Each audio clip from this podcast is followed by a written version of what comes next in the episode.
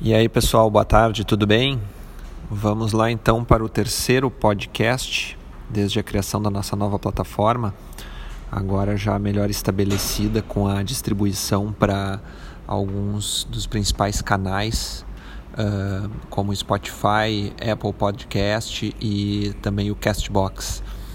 Tá? Para quem prefere escutar podcasts nessas, nesses softwares, uh, busquem por Podcâmbio que vocês vão nos encontrar. A nossa equipe está agora elaborando uh, o desenvolvimento do código para que os nossos podcasts apareçam também na, no Google, certo? Na busca do Google.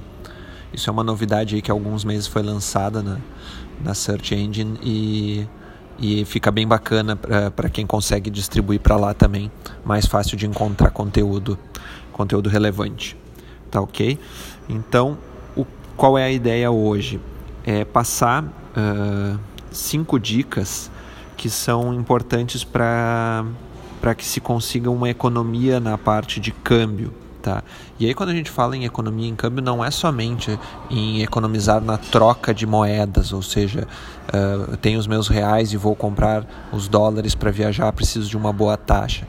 Na verdade, quando a gente faz uma viagem internacional, o câmbio está implícito em, em, diversas coisas. Uh, praticamente todos os, os produtos, os, enfim, os serviços que a gente contrata tem um câmbio, uh, né, uma conversão a ser feita, já que essas empresas que, que operam na área do turismo elas precisam se proteger então elas, elas têm uma, um, um câmbio de conversão, um câmbio de emissão, para daí para o brasileiro poder cobrar em reais.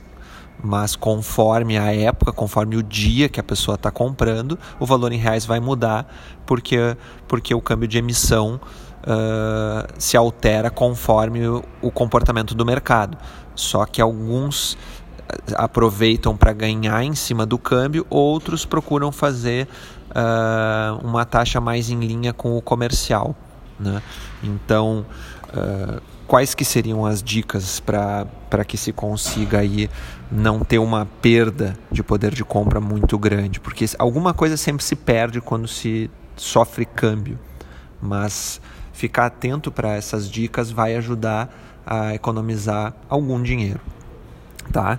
Então, começando, uh, por óbvio, como, como é até o, o foco aqui no nosso podcast, sempre fazer uma boa pesquisa para encontrar um, uma boa taxa na hora de compra de moeda. Né? Então, preciso comprar dólares, preciso comprar euros, eu tenho que uh, uh, contratar uma casa de câmbio confiável que se saiba, né, uh, que, que se, onde a gente confie que está sendo feita uma taxa justa. Tá? Então, existem diferentes locais que fazem câmbio, inclusive os nossos bancos, onde somos correntistas, só que alguns fazem um câmbio mais justo ali, mais uh, até assim muito próximo do comercial, só que cobram daí uma, uma taxa de conveniência, digamos. Então, exemplo, o Banco do Brasil é um, um, uma instituição comercial que tem um câmbio de dólar e de euro bastante competitivo, mas eles cobram, se não me engano, 80 reais por operação. Tá? E eles vendem somente dólar e, e euro, eles não vendem libras e outras moedas. Então tem que tomar cuidado com essas coisas. Se a compra vai ser pequena, pagar 80 reais de taxa e ainda tem que buscar na agência, não vale a pena. Aí eu, a, o comparativo com outras casas de câmbio vai ficar distorcido, pois a maioria faz entrega a domicílio gratuita. Tá? Então fiquem de olho nessas coisas, pesquisem, existem portais interessantes que comparam taxas. Uh, fiquem de olho para que se consiga uma taxa de câmbio competitiva e sem fazer confusão com os que apresentam os valores já com o IOF e os que depois aplicam o IOF. Tá? Tem que tomar esse cuidado. Uh, outro câmbio que, que costuma existir e todo mundo precisa passar por ele para uma viagem internacional é o da passagem aérea. Tá? Então, uh, quando se visita esses portais, o, o, câmbio ele é ali mais em linha com comercial, mas com agências, principalmente se vocês compram um pacote turístico, existe uma, uma, uma definição de câmbio da própria agência, da própria operadora. Então é interessante quando for fechar um pacote consultar qual é o câmbio, até para ver se está tudo de acordo com o que naquele dia o, o mercado financeiro está apresentando. Né?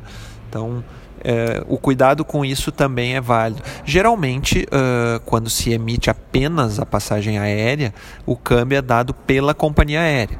Mas se faz um fechamento de um pacote, a agência de viagens pode definir o câmbio geral dela e assim uh, passar para o cliente o valor total em reais a ser pago. Então, total do pacote para uma viagem de lua de mel para o Caribe, incluindo aluguel de veículo, hotel, seguro viagem e, e algum outro item essencial, vai custar 25 mil reais para duas pessoas. Muitas vezes para quem está comprando só importa as condições de pagamento desse valor em reais, se dá para parcelar no cartão de crédito, se tem que fazer depósito ou boleto, e a pessoa não sabe quanto que ali dentro está sendo convertido né, o câmbio. Então cuidem, dependendo se fosse numa outra empresa, o valor total do mesmo pacote seria menor porque não estão tentando fazer um ganho nessa conversão além da, né, do comissionamento que, que a empresa recebe para poder trabalhar, né, que são a receita deles. Tá? Uh, um outro câmbio que existe e deve se observar, apesar de ele influenciar pouco no valor final, é o do seguro viagem. Tem, tem seguros, uh, seguradoras que cobram o câmbio comercial para fazer a conversão, outros uh, fazem promoções, câmbio congelado, ou, né, enfim, uh, um pouco mais em linha com o, com o que o mercado está apresentando. Tá? Mas como o valor em dólares de uma pólice é pequeno, isso muda pouco.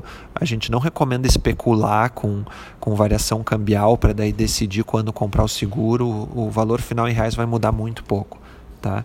Uh, também pode se verificar a parte de câmbio no aluguel do veículo, tá? veículo e hotel. Então isso aí é definido ou pelos portais ou na hora que a pessoa está fazendo o pagamento. Então, importante ficar de olho. Uh, muito importante, o câmbio do cartão de crédito, tá? Esse, esse é um que tem que se ficar muito atento, porque existe uma fama uh, há anos no Brasil que o, os cartões de crédito, apesar de ter um IOF alto, a vantagem, abre aspas, a vantagem é que eles cobram o dólar comercial, fecha aspas. Isso aí é, é lenda, tá, pessoal? É, não é verdade.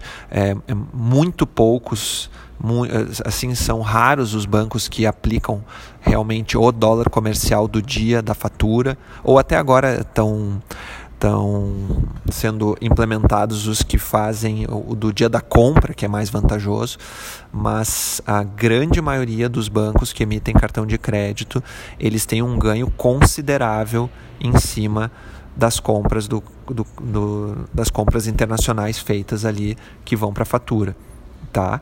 Uh, um exemplo, uh, tem bancos que cobram, como se não me engano o Nubank, que é uma sensação do momento aí, é, é, é, muito interessante a maneira que esses bancos digitais trabalham, mas o que se sabe é que eles aplicam, além do IOF de 6,38%, eles aplicam 4% de spread sobre o comercial. Tá? Isso é mais do que muita casa de câmbio aplica no papel moeda onde a alíquota de IOF é apenas 1,1%. Então vai se gastar muito mais no cartão de crédito. Tá? Uh, tem que tomar cuidado, na dúvida, consultem o gerente de vocês se realmente o desejo pelo cartão de crédito uh, na viagem é grande. É, o bom é levar ele somente para emergências, tá? Uh, mas se querem usar, consultem o banco. Pelas nossas pesquisas, um banco que tem uma cotação muito boa para cartão de crédito, muito próxima do comercial, é a Unicred, certo? Usado mais pelos profissionais de saúde. A Unicred, ao que se sabe, e a gente fez uh, consultas, uh, realmente cobra o dólar comercial mais um, um, um pequeno, uma, um pequeno percentualzinho, tá? Uh, então, acredito que dessa forma a gente cobriu aí uh, essas, esses cinco itens que, que utilizam de câmbio para cobrar do passageiro. E a gente espera que seja útil para que todo mundo fique atento e, e, assim se consiga fazer aí um, um passeio, uma, as férias com a família com alguma economia, mesmo com esse câmbio alto aí que nós estamos enfrentando nos últimos meses tá? Então, caso vocês tenham alguma dúvida, fiquem à vontade para comentar o podcast, mandar mensagem, uh, sugerir novos áudios. Uh, para mim, aqui que estou gravando já o terceiro da série, é um prazer estar uh, tá ajudando aí quem nos ouve. E vale lembrar também que tem muitos artigos úteis para dicas de viagens e, e, opinião sobre tendência do câmbio no, no, no nosso blog tá? Uh, o endereço é câmbiointeligente.com.br blog.